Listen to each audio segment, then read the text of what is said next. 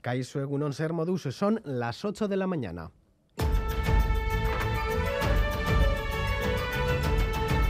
Crónica de Euskadi con Lier Puente.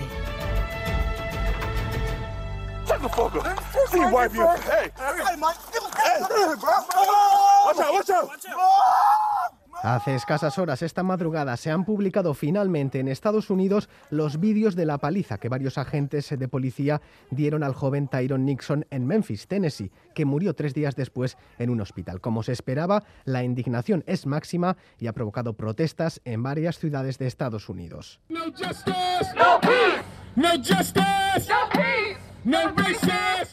El presidente estadounidense Joe Biden se muestra profundamente dolido al ver el vídeo.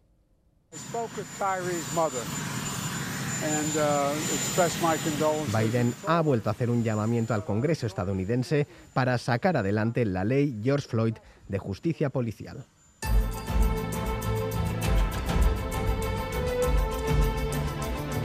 La actualidad viene cargada de noticias internacionales. Las reacciones internacionales continúan tras el atentado en Jerusalén. Al menos siete personas han muerto y varias más han resultado heridas en un ataque armado a una sinagoga. El sospechoso ha disparado desde un automóvil. La tensión aumenta en la región. En Hebrón han salido a la calle a celebrar el ataque.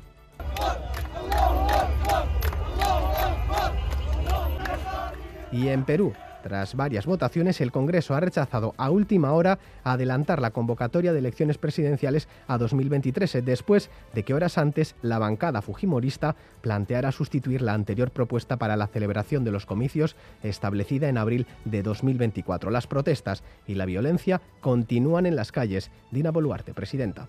Hay más bloqueos, hay más violencia y violencia desde el Ejecutivo y desde mi persona, yo hago un llamado al Congreso.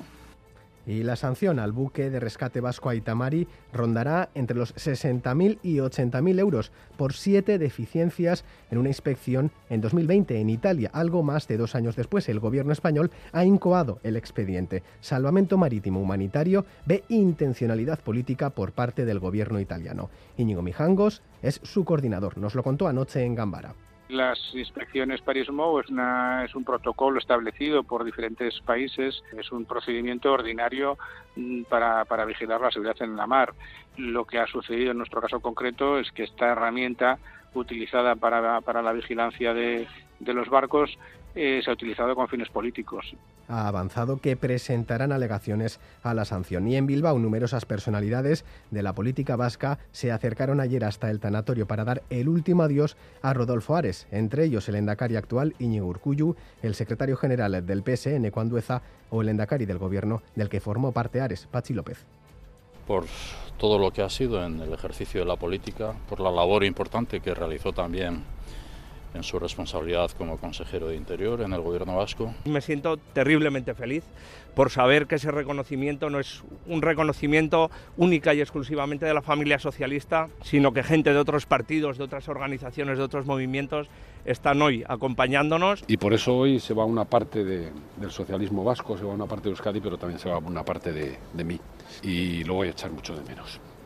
Y noticia de anoche, el Sindicato Médico de Navarra considera del todo insuficiente la oferta económica hecha por salud para evitar la huelga y tampoco comparte otras propuestas, por ejemplo, para reducir la sobrecarga de trabajo, por lo que de momento mantiene la huelga fijada para el día 1 de febrero, en espera de una nueva reunión que les permita avanzar.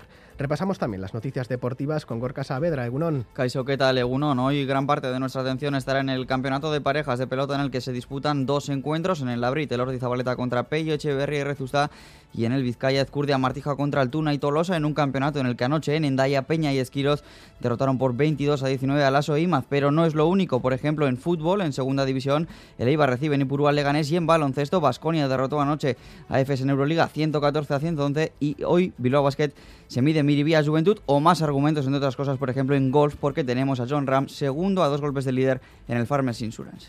En el día de hoy tenemos activo el aviso amarillo por nieve. La cota se situará en torno a los 400-600 metros. Previsión meteorológica de la mano de Euskalmet. Jayone Munarri, Cegunón. Caixo Eguno, seguimos con tiempo plenamente invernal. El ambiente volverá a ser hoy muy frío y los chubascos tendrán continuidad, sobre todo en la vertiente cantábrica y por la mañana serán algo más frecuentes en el oeste, es decir, en el oeste de Vizcaya.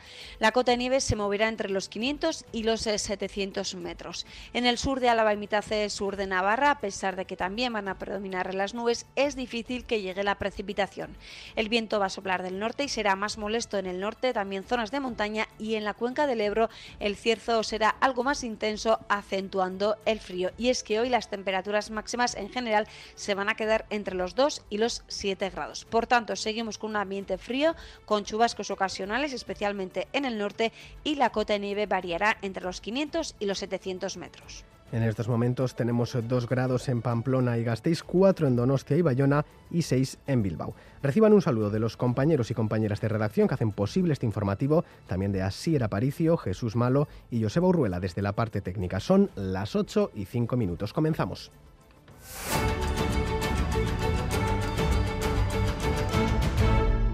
Las protestas han vuelto a las calles de Estados Unidos. Esta madrugada se han publicado los vídeos que muestran la agresión de cinco policías a Tyron Nichols, un afroamericano de 29 años que posteriormente murió por las heridas que le causaron los agentes. Las ciudades de Chicago, Memphis o Nueva York han acogido a manifestantes en contra de la violencia policial. El vídeo revelado por la policía de Memphis muestra a cinco agentes también afroamericanos, golpeando al joven con una porra y electrocutándolo con un taser. Nerea Picabea.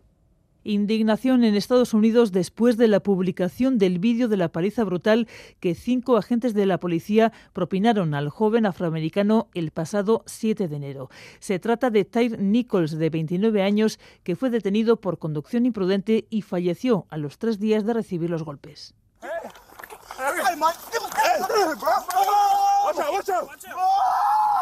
En las imágenes se observa al joven en el suelo llamando a su madre mientras recibía puñetazos y patadas y le golpeaban la cabeza con una porra.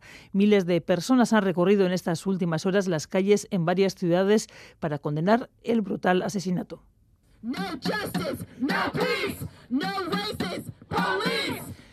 Protestas para pedir justicia que en su mayoría han transcurrido de manera pacífica. El presidente de Estados Unidos, Joe Biden, ha declarado que está indignado y profundamente dolido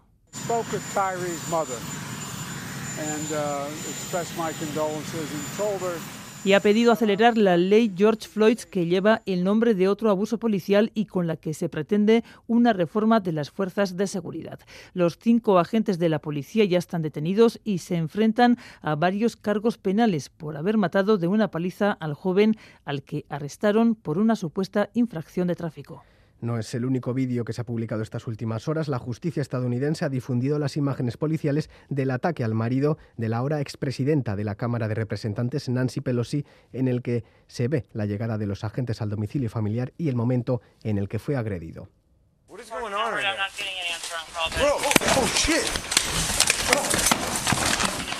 Y en Jerusalén, al menos siete personas han muerto y varias más han resultado heridas en un ataque armado a una sinagoga. El sospechoso ha intercambiado disparos con la policía y ha intentado huir a pie, aunque finalmente ha sido neutralizado por los agentes. Reacción en cadena de la comunidad internacional. Xavi Segovia. El atentado ocurría en una sinagoga ubicada en Neve Jacob, un asentamiento de colonos judíos de Jerusalén Este.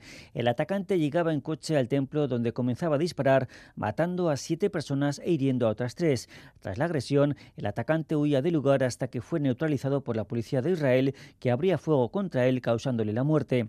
Hamas celebraba el ataque a través de los altavoces de las mezquitas, pero sin adjudicarse el atentado. Un ataque que llega pocas horas después de que la incursión de Israel en el campo de refugiados de Jenin dejara 10 palestinos muertos. Muchas condenas internacionales a este atentado. La Unión Europea condena en los términos más enérgicos el atentado que califica de atroz y recuerda que ocurre en el aniversario del Día del Holocausto. Estados Unidos lo califica como aparente atentado terrorista y absolutamente horrible, según el Departamento de Estado. Finalmente, el secretario general de la ONU, Antonio Guterres, denuncia que haya ocurrido en un lugar de culto un ataque que debe ser condenado y rechazado, aseguraba por todos. Y el Congreso de Perú ha rechazado este viernes a última hora adelantar la convocatoria de elecciones presidenciales a 2023, después de que horas antes la bancada fujimorista planteara sustituir la anterior propuesta para la celebración de los comicios, establecida en abril de 2024. Según las cifras de la Defensoría del Pueblo de Perú, más de medio centenar de personas han muerto en los enfrentamientos con las fuerzas de seguridad durante las protestas que están teniendo lugar en el país. Esta decisión también divide a los peruanos. No, no podemos esperar eso. Tiene que ser pronto. No nos interesa nada esa fecha, porque para esa fecha los contratos ley que son lesivos para los recursos humanos peruanos se van a entregar en ese diciembre del 2023. Nosotros queremos pronto elecciones. Y yo pienso que sí, porque también habría tiempo para, para poder este, elegir bien y Ucrania acusa, a Rusia de deportar niños de las zonas ocupadas. Sobre esta cuestión se ha pronunciado el jefe de la Agencia de la ONU para los Refugiados de visita a Ucrania. Filippo Grandi ha acusado a Moscú de violar los principios fundamentales de la protección de la infancia. La Convención de los Derechos del Niño y otros instrumentos son muy claros. En una situación de guerra no puedes determinar si un niño tiene familia o está tutelado. Por tanto, hasta que eso está claro, no puedes darles otra nacionalidad o darlos en adopción a otras familias. Es algo que está pasando en Rusia y que no debe pasar.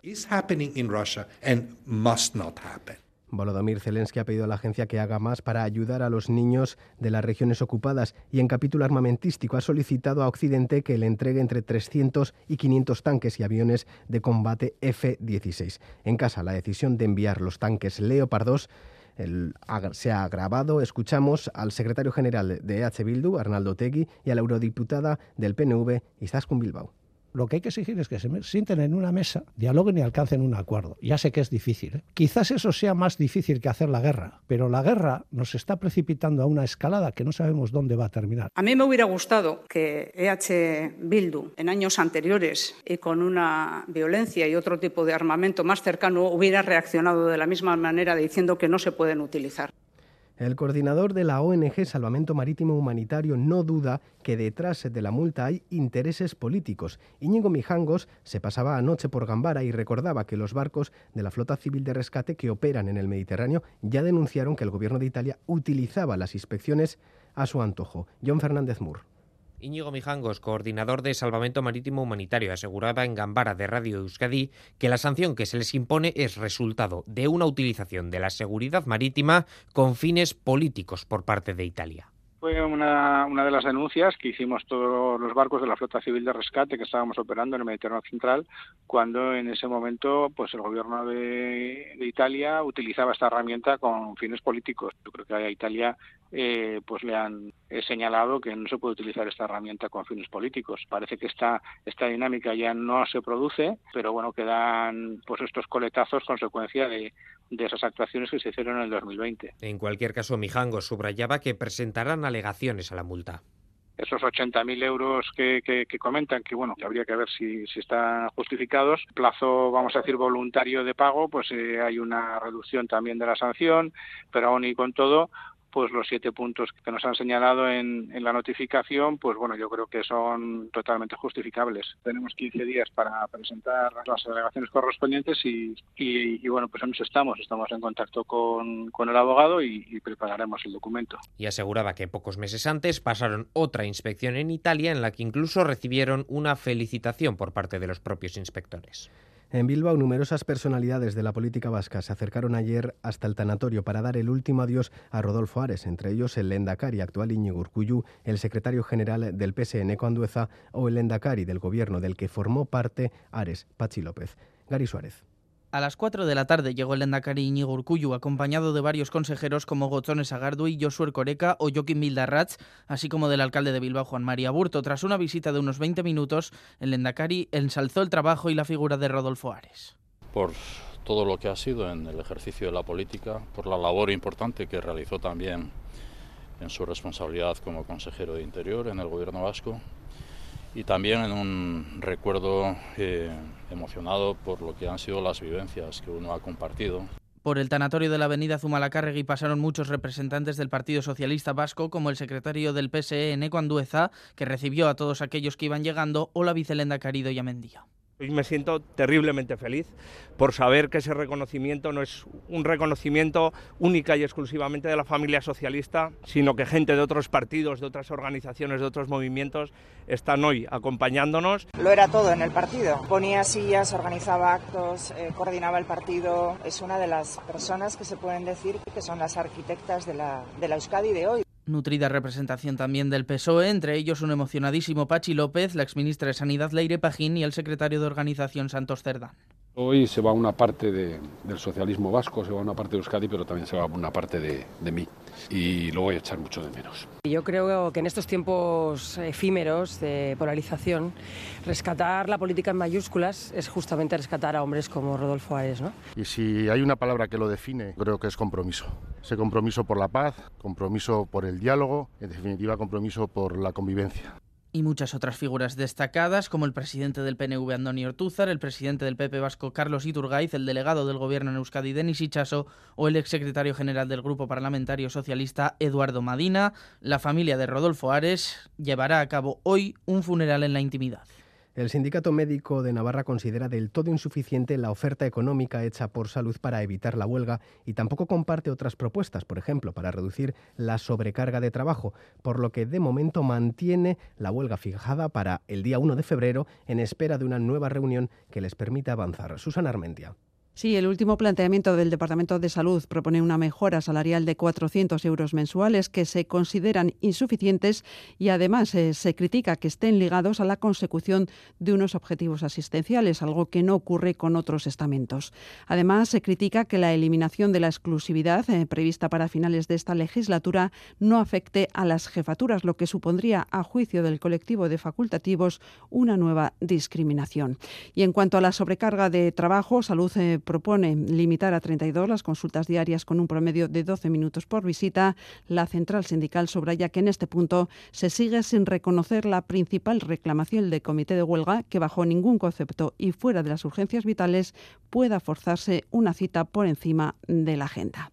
El sindicato sí que valora el esfuerzo realizado por el Gobierno de Navarra con esta última propuesta, pero la sigue considerando insuficiente, así que mantiene la convocatoria de huelga indefinida que se iniciará el próximo miércoles 1 de febrero.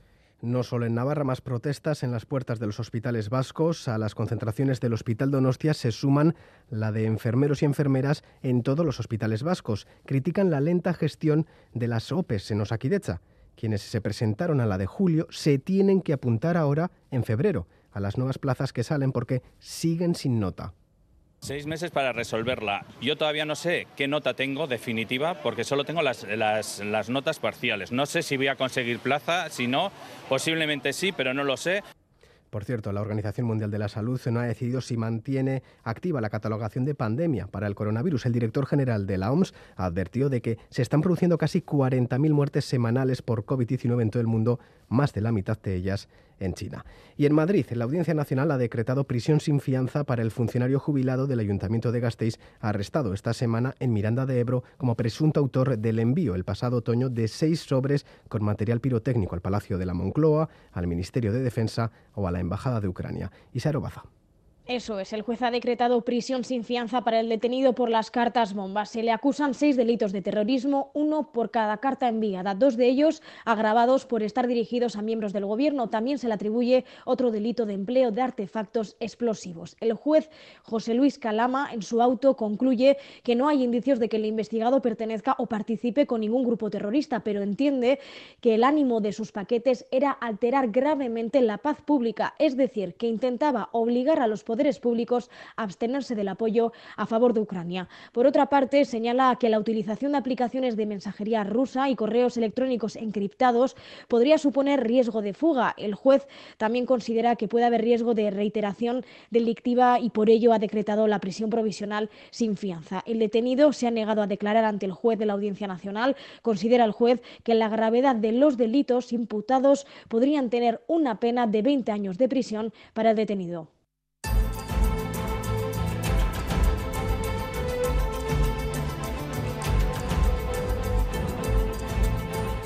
Y en Azpeitia se celebra hoy la edición número 54 del Berchoguna. Este año no habrá un acto central, sino varias sesiones de diferentes formatos como Berchopoteo, sesiones de sobremesa o sesiones musicalizadas. En total participarán una veintena Bercholaris. Y en este punto damos paso a la información deportiva con nuestro compañero Gorka Saavedra. Egunon de nuevo. Egunon de nuevo. Pues hoy gran parte de nuestra atención estará en el campeonato de parejas de pelota en el que se disputan eh, dos encuentros, uno en el Abril de Iruña y otro en el frontón Vizcaya de Bilbao. En Navarra se darán cita el Ordi Zabaleta contra Pello Echeverría y Rezusta. El primer binomio llega como líder con ocho victorias en nueve partidos y el segundo en cuarto lugar con cinco puntos tras nueve jornadas. En el Vizcaya otro partido de mucho nivel entre dos parejas que viven situaciones completamente diferentes. Ezcurdia y Martija, penúltimos con solo dos victorias contra Altuna y Tolosa, terceros con seis triunfos y con la posibilidad de asaltar la segunda plaza. Esta última posibilidad se da por el resultado del partido de parejas que se jugó anoche en Endaya, en el que unos sorprendentes Peña y Esquiroz, que sustituía a Mariz Currena, derrotaron por 22 a 19 a la Soimaz. Miquel Bilbao, uno. Egunon Gorka saltó la sorpresa en Endaya, se impusieron Peña y Esquiro, que suman su quinta victoria y que prácticamente aseguran su presencia en el playoff. Ganaron 19 a 22 en un duelo con hasta 8 empates y con un nombre propio. Yunander Peña, el firmó hasta 13 tantos, los 13 de aire. Bueno, que pues bueno, estoy muy feliz, ¿no? Al final, pues bueno, lo importante es el punto. Eh, yo creo que Esquiroz pues me ha acompañado eh, también de sobresaliente y, y, yo por mi parte pues yo creo que he hecho un gran partido no el frontón pues al principio teníamos un poco de miedo porque es muy peligroso y Unai pues mete mucho ritmo pero eh, nos hemos pues eh, pues nos hemos visto bien eh, nos hemos visto rápidos y hemos sacado el punto Peña que se vio acompañado de un gran Esquiroz en un frontón complicado para los zagueros. En dos semanas, Esquiroz suma dos victorias en sus dos primeros partidos en el Parejas de Primera. Peña y Esquiroz que suman su quinto punto. Si hoy pierden Ezcurdia y Martija, los de Baico meterían tres puntos a los séptimos, con lo que hoy podrían asegurarse prácticamente su presencia entre los seis primeros. Sí, así es, ¿no? Al final, pues bueno, eh, el objetivo pues como han ido las cosas era el playoff. Eh, yo creo que vamos bien encaminados ahora pero bueno, no nos podemos dormir, ¿no? Nos quedan eh, cuatro partidos muy importantes eh, que bueno, eh, nosotros iremos semana tras semana y a ver hasta dónde podemos llegar. La Soima que perdieron ayer tras cuatro victorias consecutivas, los de Baico estarán hoy atentos a lo que hacen Altuna y Tolosa en esa particular pelea por la segunda plaza, por el segundo billete directo para semis. En el torneo de segunda, octava victoria consecutiva para los líderes e invictos, Darío y Vicuña 15, Salaverría y el Echevarría 22. Es que ricas con Miquel y también más marcadores relacionados al mundo de los frontones, por ejemplo, en la reinauguración del frontón Escurdi de Durango, Encuentros de cesta, Erika y Mayalen ganaron por 2 sets a 1 a Elena Jenerich y también por 2 sets a 1 triunfo de Goico y Erika contra Erquiaga y Zabala, mientras que en el individual de pala en el Vizcaya Necol 3, Maldonado 1 e Ibai Pérez 3, Urrutia 2 eran encuentros de semis, por lo que la final el próximo sábado la disputarán Ibai Pérez y Dan Necol. En fútbol, hoy el Eibar recibe la visita del Leganés a las seis y media de la tarde en el Fortín de Ipurúa. Los de Garitano en casa, por el momento, suman 30 puntos de 36 posibles. Yago Arostegui, Egunon.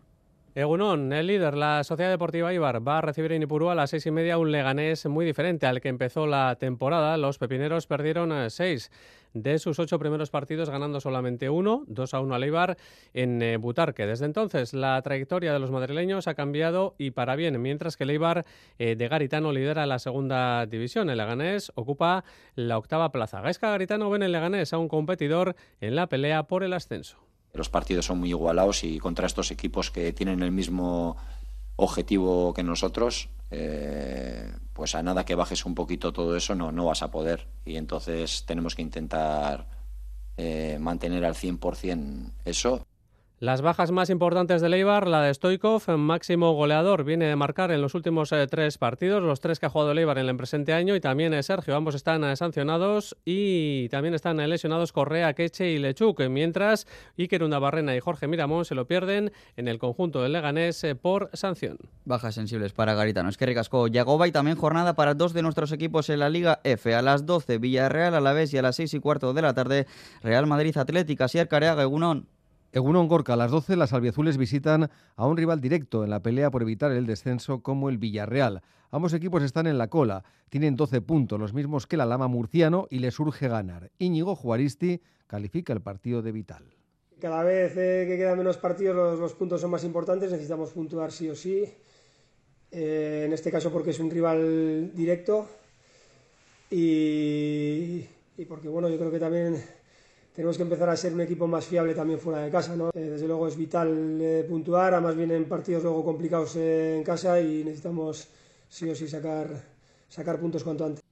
A las 12 Villarreal a la vez gloriosas y a las 6 y cuarto el Athletic visita al Real Madrid en Valdebebas. Las merengues pelean por la segunda plaza y las leonas, tras dos derrotas consecutivas, no pueden descuidarse porque el descenso no está tan lejos. Esto es lo que el Athletic debe hacer para poder puntuar esta tarde. Iraya y Turregui estar muy concentradas, muy juntas, comunicarnos mucho y, luego, claro, está con balón tenemos que ser valientes, ¿no? Porque sí que en la primera vuelta, pues bueno, contra el Real Madrid precisamente fuimos capaces de ser valientes con, con balón y es verdad que cometimos un error en salida de balón que, que nos condenó al 0-1, pero hasta ese momento el partido estaba igualado, ¿no? Entonces, bueno, ir con esa mentalidad como estuvimos en la primera vuelta y a ver si somos capaces de, de sacar eh, un resultado positivo.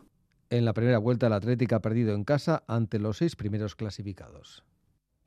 Es que ricasco Asier, por cierto, marcadores de anoche, Primera División Almería 3, Español 1 y en Segunda División Racing 1, gol de Íñigo Vicente, Tenerife 1. Cambio de balón y mirada al baloncesto y agastéis porque anoche Vasconia al fin logró la victoria en Euroliga. Eran cuatro derrotas consecutivas en competición europea, pero los de Peñarroya ganaron a EFES por 114 a 111 en un partido que se resolvió en la prórroga y que significó la victoria número 12 de Vasconia. Raúl Pandegunón. Egunon Gorka, gran victoria del Vasconia, 114-111 frente al EFES después eh, de una prórroga tras eh, llegar al término de los 40 eh, minutos con empate a 98. Dominó el EFES desde el final del segundo cuarto e incluso ya en el último cuarto a falta de 5 minutos para el final ganaba por 11 puntos, pero en un ramalazo de carácter los gasteiztarras supieron primero forzar la prórroga y luego ganar al vigente campeón de Europa en el tiempo extra. Decía Peñarroya después del partido que su equipo siempre creyó en la victoria y el creer, el creer y el bueno, tener acierto, porque teníamos que tener acierto, porque claro, no iban a tener solo acierto ellos, pues, pues nos ha dado la posibilidad de ganar el partido. Destacaron Costello con 33 eh, puntos, Thompson con 19 puntos y 16 asistencias y Giedraitis con 7 puntos y 18 rebotes. El Basconia, tras la victoria de anoche, alcanza los 12 triunfos en la general. Gracias Raúl. En Bilbao el partido europeo fue entre semana. En Miribilla Bilbao Basket ganó en su estreno en el top 16 de la Champions y hoy regresa al ACB para los hombres de negro contra Juventud. Por el momento 8 victorias para los vizcaínos, 10 para los catalanes. El encuentro a las 9 menos cuarto de la noche. Habla Jaume Ponsarnau muy exigente, un rival muy bueno, con, con, un buen equilibrio entre jugadores expertos y, jóvenes. Que, que, van a tener ganas y nosotros vamos a intentar, primero de todo, recuperarnos de la mejor manera posible las energías, porque sin energía no se les puede ganar, ¿no? y, luego pues a ver si encontramos matices, eh, concepto, baloncesto y inspiración para con Miribilla ganarles. Y también encuentros ligueros para dos de nuestros equipos en la Liga Femenina, seis y media en Mendizorroza, Araski Girona. Escuchamos a la jugadora de las Gastistarras Van de. Tienen jugadoras muy buenas, entonces es responsabilidad individual, eh, el uno contra uno, eh, rebote um, y los pérdidas. Tenemos que bueno, parar, perder el balón y creo que, que, que vamos a tener un buen, buen partido. Bueno, Araski Girona seis y media y a las 8 visita al colista, al Ciudad de la Laguna, el Guernica de Ana Montañana. Objetivo ganar tras cuatro derrotas consecutivas. Bueno, es un partido muy importante para nosotras, eh, después de encadenar varias eh, derrotas consecutivas y la eliminación de Europa. Eh, ellas son un equipo que, que vienen compitiendo muy bien, que además han estado a punto de ganar los dos últimos partidos o cerca de ganar sobre todo el partido contra, contra Jairis y también con la necesidad de ganar, con lo cual va a ser un, importante partido para los dos equipos. Partido en ACB, también en la máxima categoría femenina y también en Leboro. GBC recibe en Donostia Lourense en el primer partido de la segunda vuelta. Lolo Encinas es el coach de los Donostiarras. Va a ser clave además un poco, ¿no? Llevamos alguna vez que la segunda vuelta se complica un poco para todos, va a haber gente que ya va a ir más apurada, que se nota que la gente, bueno, va a apretar ahora y hay que marcar el primer día, seguir defendiendo esto, seguir defendiendo nuestra casa y sacar el partido de casa. Para nosotros va a ser muy importante esta segunda vuelta. Creo que tenemos un partido más en casa que fuera y va a ser importante sacar los partidos de aquí. Eso nos mantendrá arriba seguro. En esa misma Leporo, Iraurgi sigue colista. Anoche sumó su derrota número 15 en 18 partidos en A Coruña por 78 a 73. En golf, Rams busca el tercer torneo consecutivo. Le costó al, al, inicio, pero ya es segundo en el Farmers Insurance con 10 golpes bajo el par. A dos del estadounidense Ryder, el de Barrica iniciaría la última vuelta del eh, recorrido a las 8 y 20 de la tarde, hora de Euskal Herria. Y más eventos en la jornada de sábado, 6 y media de la tarde, máxima categoría de fútbol sala, Osasuna Magna Manzanares y 7 y media Noya Rivera Navarra, además también División de Honor de Rugby, 4 de la tarde en Urbieta, Guernica La Vila y a la misma hora San Boyana Ordicia. Hasta aquí el deporte de momento, más en Quirol al día con Yago Baroste. Y Arte.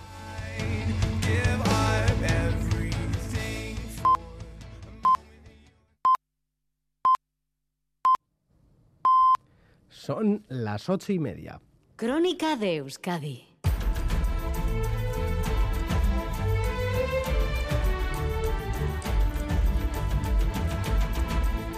En estos momentos tenemos 2 grados en Pamplona y Gasteiz, 4 en Donostia y Bayona y 6 en Bilbao. Además está activo el aviso amarillo por nieve. La cota se situará en torno a los 400-600 metros. Conectamos con Euskalmet eh, para conocer la previsión meteorológica para estas próximas horas. Jayone Munarri Cegunón. ¿Qué previsión manejáis? ¿Frío y nieve para las próximas horas? Eso es, sí, en ese sentido no esperamos cambios, así que seguimos hablando de un ambiente muy frío, los chubascos también seguirán, continuarán, sobre todo en la vertiente cantábrica y por la mañana, como el viento va a soplar más del nordeste, esos chubascos van a ser algo más frecuentes en el oeste, es decir, en el oeste de Vizcaya. En cambio, por la tarde ya va a ser más del norte y eso hará que, bueno, pues que en otras zonas de Guipúzcoa también eh, se registren esas eh, precipitaciones. Eh, en cambio, en el sur de Álava y mitad sur de Navarra, a pesar de la nubosidad, es difícil que llegue esa precipitación la cota de nieve se va a mantener eh, por la mañana en torno a los 500 o 600 metros, pero por la noche podría bajar eh, y situarse entre los 400 y los 600 eh, metros. El viento, como digo, va a soplar del nordeste o norte y va a ser algo más molesto, sobre todo en la costa, también zonas de montaña y el cierzo en la ribera también va a ser algo intenso, de manera que bueno, pues este viento acentuará aún más el frío y es que hoy las máximas se van a quedar en general en el interior por debajo de los 5 grados y en la costa se acercarán a los 6 o 7 grados. Por lo tanto, otro día más que toca ponerse el abrigo gordo. Es que ricasco, Jayone. Nos escuchamos nuevamente a las 2 de la tarde. Grabarte. Vale, agur.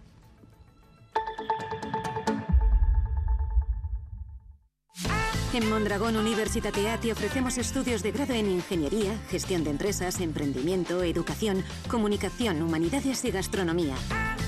Es el momento de plantearte tu futuro. Entra en la web mondragon.edu barra prest y apúntate a las jornadas de puertas abiertas. Mondragón Universitatea. Learning from Reality. Zein ipuin kontatuko dizuet gaur? Himalaya kolorearena! Zuk uste lore horren bila joan gaitezkeela? Himalaya oso altu dago. Zineuskadiren eskutik. Usartu zara una etortzen. Juko eta Himalaya kolorea. Urtarriaren hogeita iruan zinemetan. Zinema Euskaraz programa. Eusko Jaurlaritza.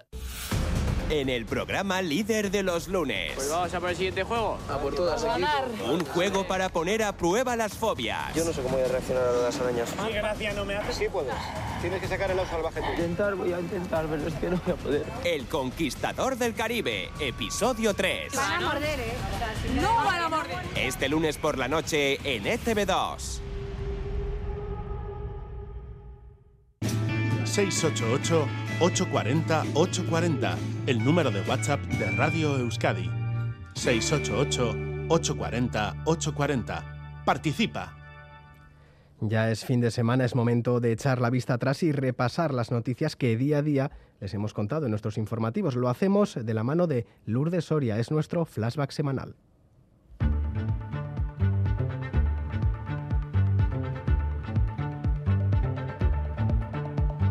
Flashback. Comenzábamos la semana con un doloroso anuncio. Argentina daba por muertos oficialmente a los montañeros vascos Iker Biló y Amaya Aguirre en la Patagonia.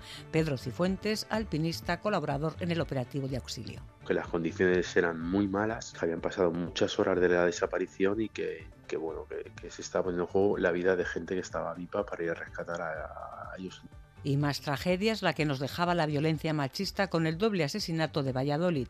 Un hombre de 44 años con antecedentes mataba a su pareja y a su hija de 8 años. Saltamos a la arena política. Continuaba esta semana el rifirrafe entre PNV y Partido Socialista sobre el posible centro de acogida de refugiados en Vitoria. El Endacari dolido por las acusaciones de xenofobia vertidas por los socialistas. Intento huir de polémicas, pero hay cosas que duelen, por injustas.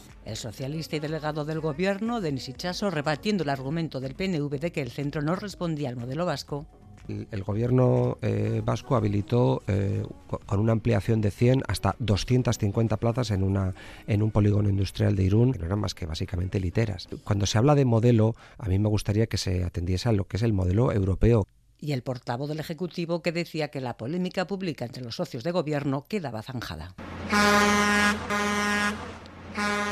Camioneros a su paso por la Nacional 1 y AP15 en Guipúzcoa y por la B625 y Nacional 240 de Vizcaya que se quejaban por los nuevos peajes. Como otros muchos sectores, pues siempre con más, más pagos, más gastos, lo que complica pues eso, la movilidad de los camiones. El costo excesivo y movilidad precisamente es lo que llevaba también a dimitir a la responsable de gestión económica del Departamento de Seguridad.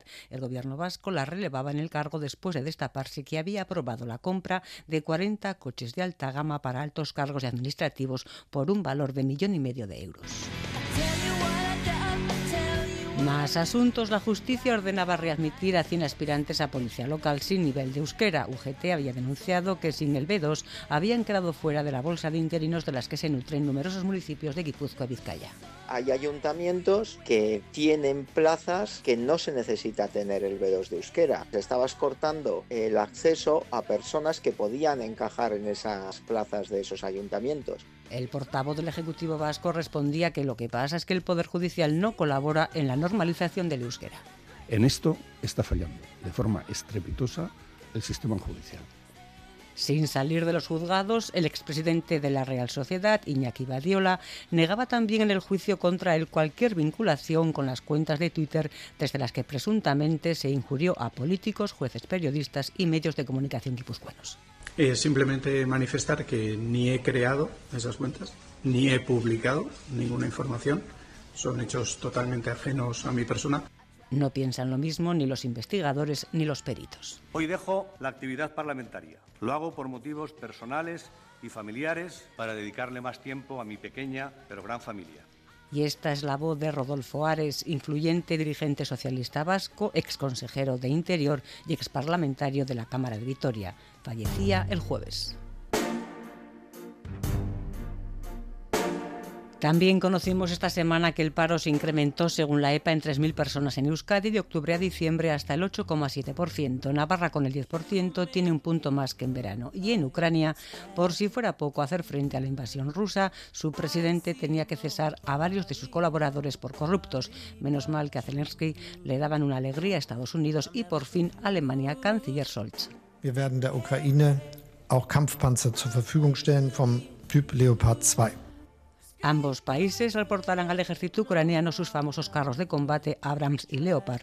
España, visto lo visto y nunca mejor dicho, también se sube al carro y hará lo propio.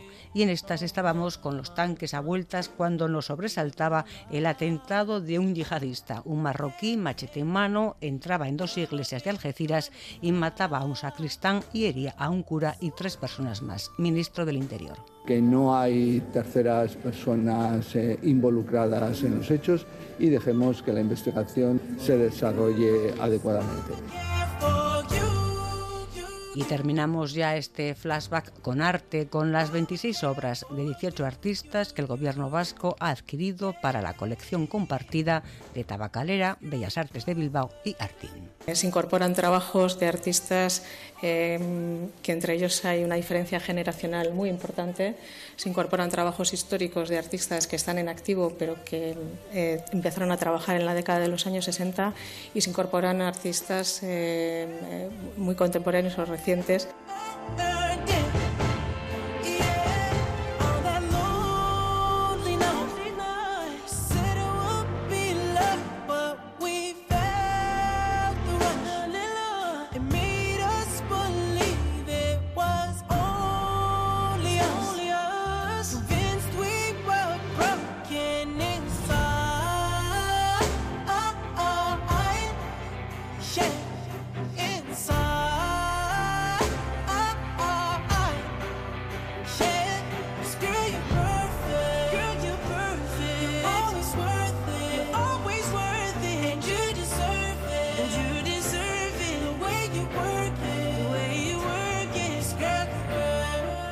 Son las 8 y 39 minutos, tiempo de reflexión todos los sábados a esta hora en Radio Euskadi con la columna de opinión La Vértebra. Hoy con el ex portavoz del sindicato policial Erne, Roberto Seijo. Se pregunta si Euskadi es un paraíso para las plantaciones de marihuana. La respuesta la dejamos en sus manos.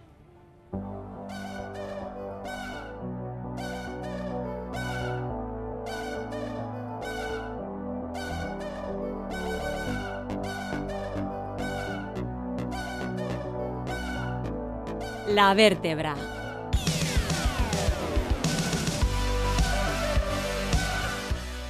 Euskadi paraíso para las plantaciones de marihuana. El 12 de abril del 2022, agentes de la Guardia Civil y la Policía Foral de Navarra desmantelaron el mayor cultivo de marihuana de Europa.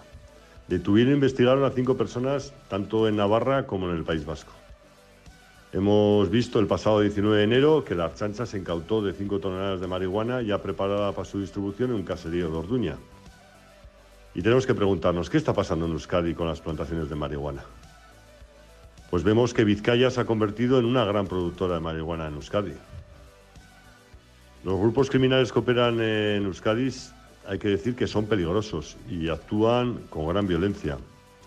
Aunque por comparación no podemos al mismo nivel que, Cataluña, donde el dinero que se logra además se vuelve a distribuir en otro tipo de delitos, algunos tan repugnantes como la trata de blancas.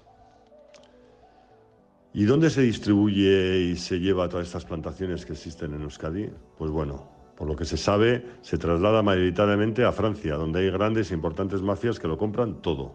Vemos, aunque parezca extraño, que Euskadi, con un clima adverso, haya aumentado en los últimos años las plantaciones de marihuana pero tienen formas y sistemas para poder lograrlo con calidad y cantidad, a través del robo del fluido eléctrico en pequeñas plantaciones y en las más grandes donde meten generadores de gasoil. Hay un dato que visualiza la gran rentabilidad de lo invertido. Por ejemplo, por 15.000 euros en el gasto de gasoil puedes generar hasta 800.000 euros de marihuana. Hoy en día los recursos policiales y medios que se dedican son fundamentales y, si, hay un dicho, si no pones medios no logras resultados. La María, lo que es la marihuana para los delincuentes, es uno de los mejores negocios en el mundo de las drogas. Es más rentable que la cocaína o las anfetaminas. ¿Y por qué motivos? Pues porque tiene menor reproche penal y el ejemplo lo ponen los expertos. Que por medio kilo de cocaína puede ser condenado a seis años de cárcel y por 50 kilos de marihuana no llegas ni a la mitad. Y claro, ante esto ellos visualizan que la respuesta judicial, según la ley, es que le sale bastante gratis, de uno a tres años de cárcel, siendo la mayoría de las condenas más cercanas a un año que a tres, y así hasta la tercera condena se podría decir que le sale muy rentable. Y luego está la respuesta policial, que desde mi punto de vista no es la más adecuada. Si se quiere erradicar estas plantaciones, el Departamento de Seguridad del Gobierno vasco se debería poner un poco las pilas porque nunca ha querido establecer unidades específicas para la persecución y erradicación de este tipo de delitos porque no hay unidades antidrogas en la Archancha, en su propia relación de puestos de trabajo, siendo las que hay genéricas y conjuntas con otro tipo de delitos. Y darle un número de dotación de personas adecuadas, además de los medios necesarios, tecnológicos, infraestructuras, que van desde drones, equipos de vigilancia, implicación de empresas energéticas o mediadoras, pues es fundamental para combatirlo policialmente. Crónica de Euskadi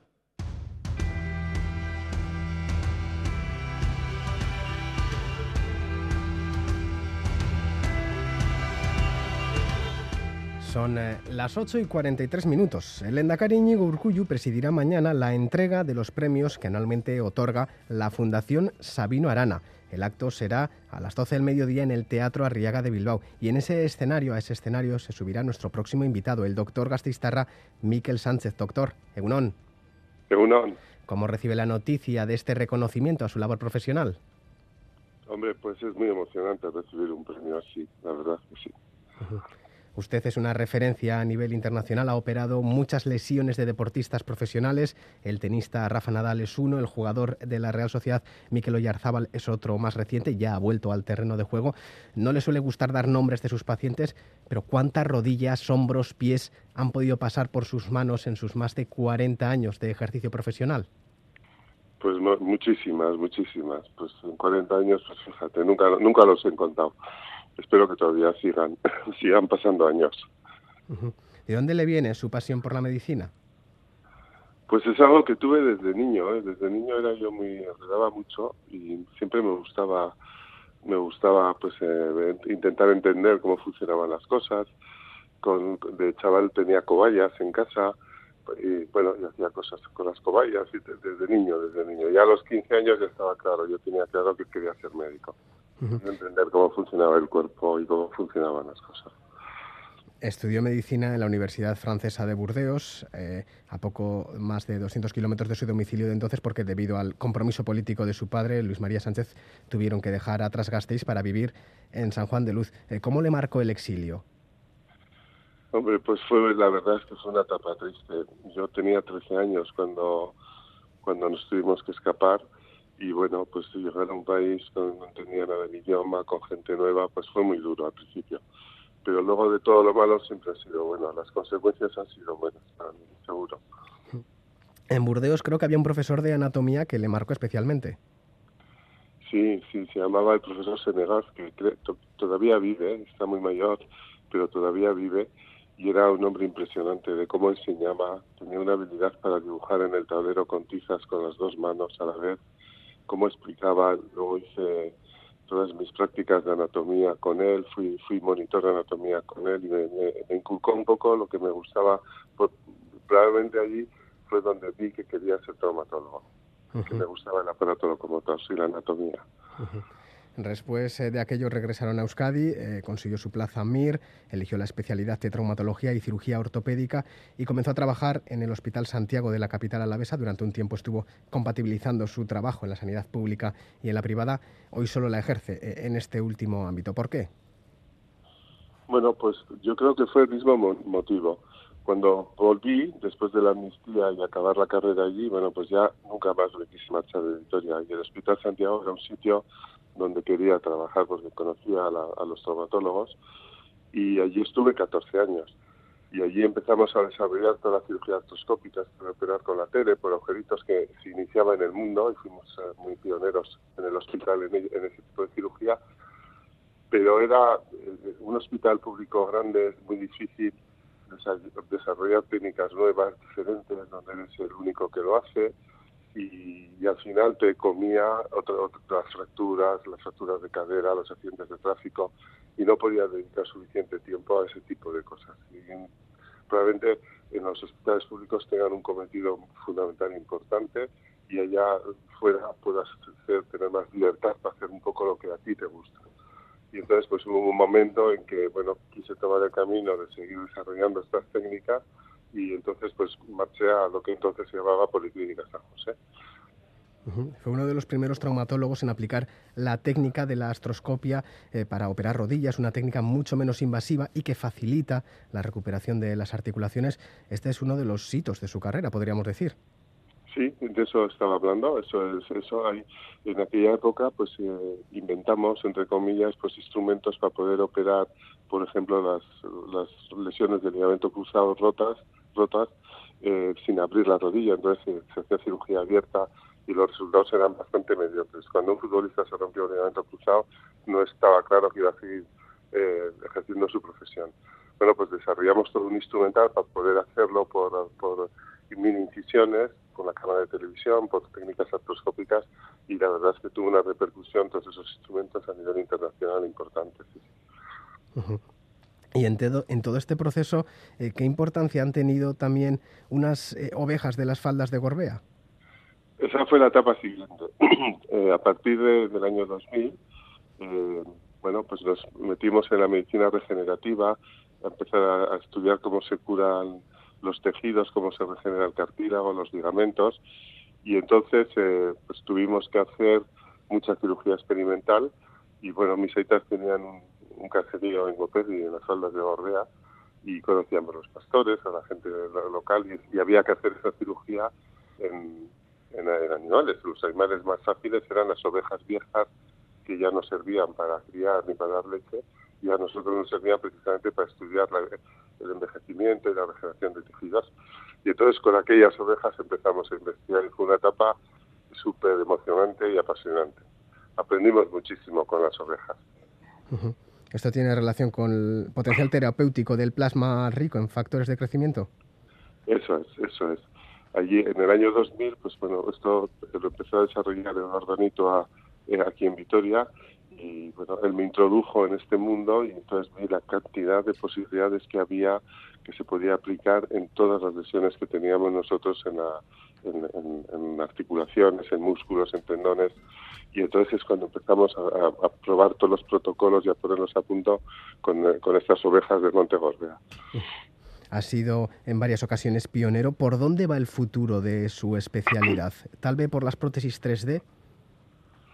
Bueno, ahora sí, ahora, el futuro está por un lado todo lo biológico, todos los tratamientos con células, el estudio de las células para regenerar tejidos y por otro lado la alta tecnología. Eh, ahora cuando una articulación está muy deteriorada, perdón, el único tratamiento es eh, sustituir por una prótesis. Esas prótesis hay unos instrumentos, pero hace falta mucho arte por parte del cirujano para dejarlas perfectas. Bueno, pues ahora con la tecnología 3D nos permiten imprimir los huesos del paciente, eh, imprimir guías, instrumentos para poner las, prótesis más exactamente y además está ahora en boga la cirugía robótica que nos va a ayudar también mucho a hacer exactas estas cirugías, eh, disminuyendo muchísimo el, el índice de error. Tiene 67 años, la edad donde la gran mayoría ya empieza a jubilarse o ya está jubilada. ¿Contempla esta posibilidad o prefiere seguir porque sigue disfrutando de, su profesión? Pues mira, es verdad, es, cuando oigo tengo tantos años, la verdad que yo que pinto yo aquí. Pero bueno, eh, cuando algo te apasiona, cuando, cuando tu, tu pasión es tu trabajo o tu hobby es tu trabajo, eh, pero pues eh, hay que seguir trabajando, no trabajando, hay que seguir disfrutando de la vida. Yo en el momento en que ya no me lo pase bien, no sea feliz eh, trabajando, pues entonces lo dejaré. Y la otra cosa es en el momento en que lo haga peor que los que están todos los de mi equipo de mi alrededor, entonces tienen que coger ellos el, el relevo para siempre.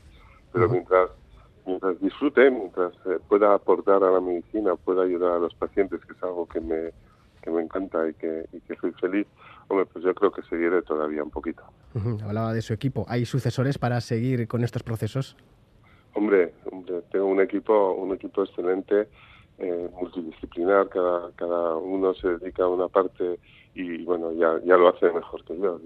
Toda esta generación de médicos jóvenes que, se han, que han crecido con la Play en la mano, pues operan muchísimo mejor que los de mi generación. Tengo un, tiene mucho entusiasmo, es un equipo excelente que va a seguir, bueno, muchos años investigando y aportando cosas. Ya que le tenemos aquí como médico, ¿qué podemos hacer para mejorar la salud de nuestras articulaciones? Pues eh, es complicado, ¿eh? pero, pero a la vez es sencillo. A ver, eh, al final nosotros somos, somos, no dejamos de ser animales y estamos hechos con el mismo material que puede estar hecho un jabalí o un león o un perro. Y, en el mundo natural lo que los animales no hacen más que andar y moverse y es muy difícil ver que un jabalí en el monte esté gordo o que un lobo o que un león esté gordo. Y comenlo cuando necesitan y cuando pueden. Entonces, el truco para mantenerse activo joven es no engordar y hacer ejercicio casi todos los días la butaca y la comida en exceso son los enemigos de, la juventud. Ese es el truco, pero es imposible retrasar ese envejecimiento.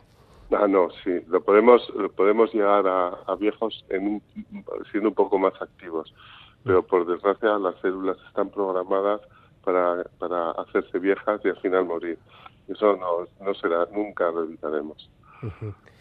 ¿El deporte profesional es salud o muchas veces eh, se lleva al límite? El deporte profesional, muy buena pregunta. El deporte profesional es espectáculo. Es espectáculo. Entonces, eh, llevado al límite y los y cada vez más los, los profesionales del deporte son atletas, son máquinas de precisión que arriesgan precisamente su cuerpo en cada entrenamiento, en cada partido, porque juegan siempre al máximo que pueden es como tener siempre a plenas revoluciones el motor de un coche. Pues el índice de lesiones es mucho, mucho más grande que, la gente que, hace ejercicio de manera, de manera moderada sin competir. Por eso siempre, el deporte profesional es deporte profesional. no es ejercicio saludable ni es algo que, que todos nuestros niños tengan que tener como referencia que es donde hay que llegar para que para estar en forma. Para estar en forma hace falta hacer ejercicio, pero competir lo menos posible. Estamos poco a poco saliendo de la pandemia. Eh, durante la pandemia hemos estado muchas veces encerrados en casa, sin movernos, mucho sedentarismo. ¿Eso también eh, se ha notado en nuestras articulaciones? Pues se, ha notado, se notó, las, las personas reaccionaron de maneras diferentes a aquel confinamiento eh, durante la pandemia. hubo gente que hizo excesivo, excesivo ejercicio en sus casas, ejercicio que nunca habían hecho antes, y hubo lesiones de sobrecarga y de estrés, y hubo gente que pues, se deprimió un poco más y se dedicó a comer, a ver la televisión, a leer libros y engordó muchísimo.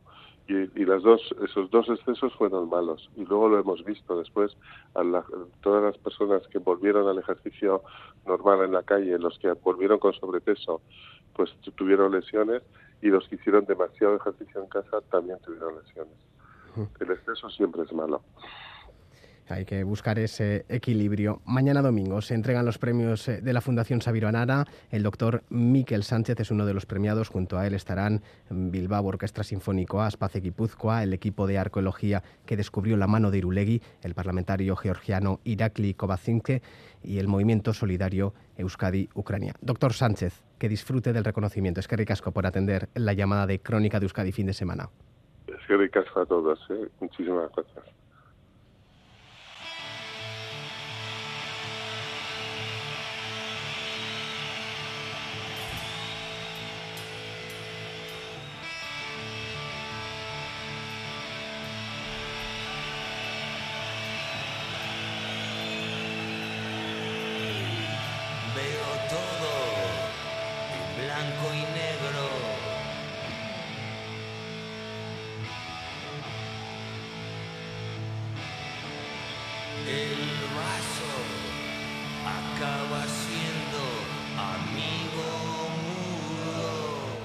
El Droga se encuentra inmerso en la gira especial por el 40 aniversario de Barricada, en la que toca un repertorio exclusivo de sus canciones en los años de la banda navarra. Hoy se subirá al escenario de la sala Jimmy Jazz de Gasteiz a partir de las ocho y media. Las entradas se han agotado. Les dejamos con la mítica canción en blanco y negro de Barricada.